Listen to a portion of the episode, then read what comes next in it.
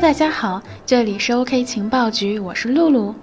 又到了星期一，今天我们一起来探讨一下一周以来比特币的涨幅，以及区块链的圈子里发生的重大事件。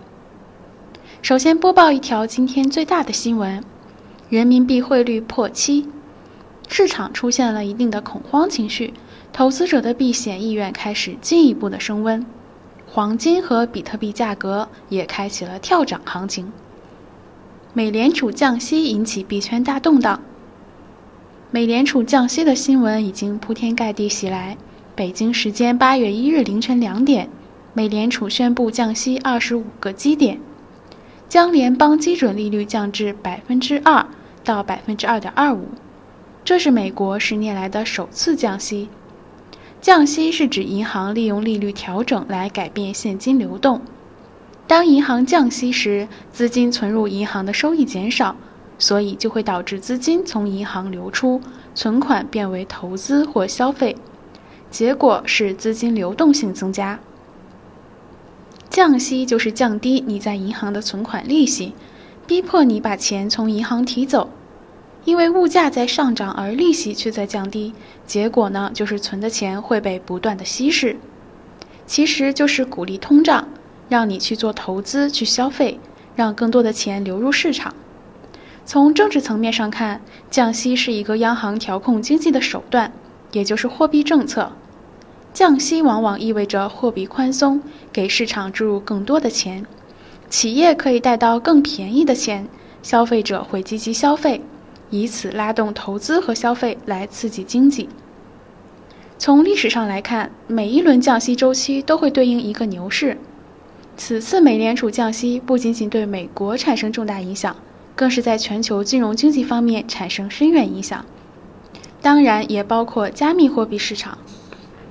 而针对美联储降息事件，大家也开始了各种讨论，并认为全球要大放水了，比特币将会迎来新的机遇。而一大部分人却不明所以，炒个币真难，经济学基础不好的人听得更是一头雾水。何为降息？降息跟币圈又有什么关系？这个问题前几期的节目我们也讨论过。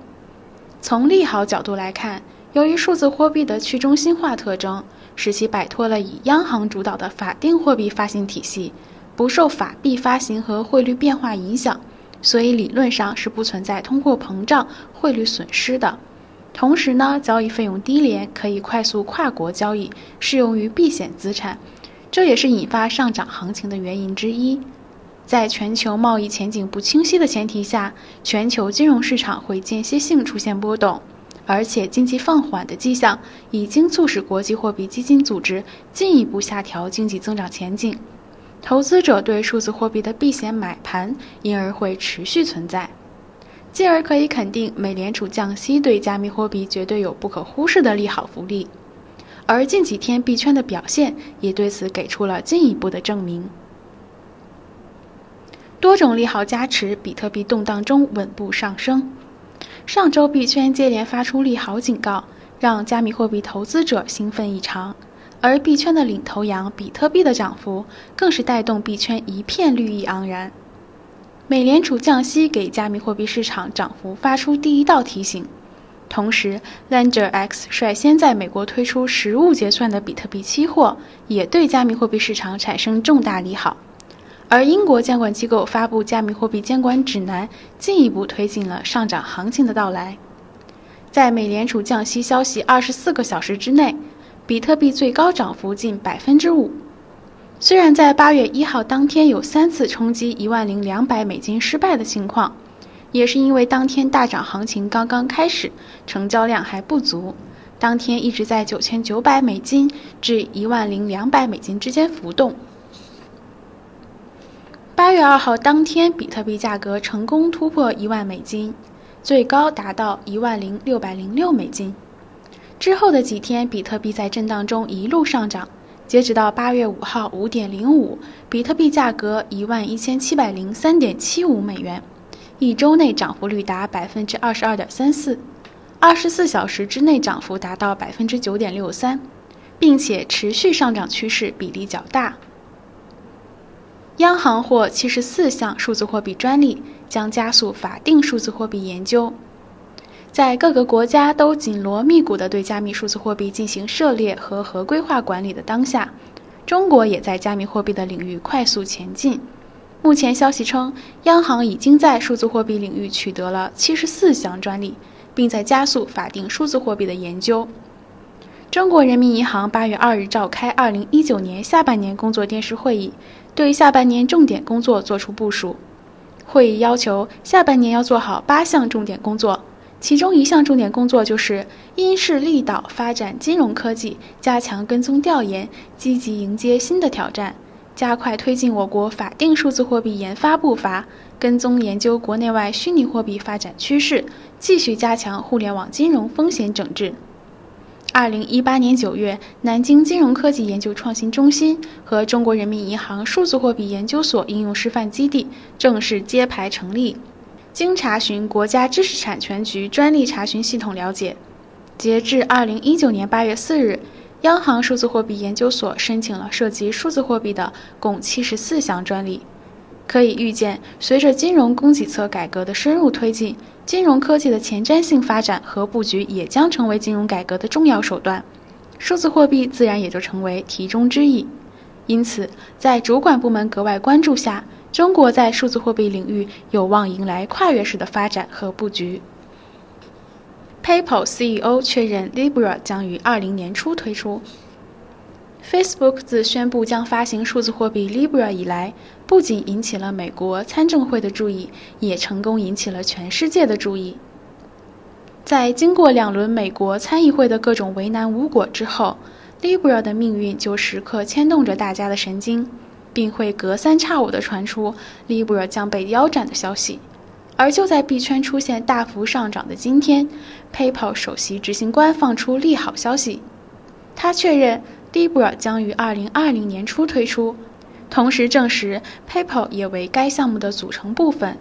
同时，丹·舒尔曼认为 Libra 将成为提升金融系统稳定和包容性的选择，因为区块链技术可以帮助更多人。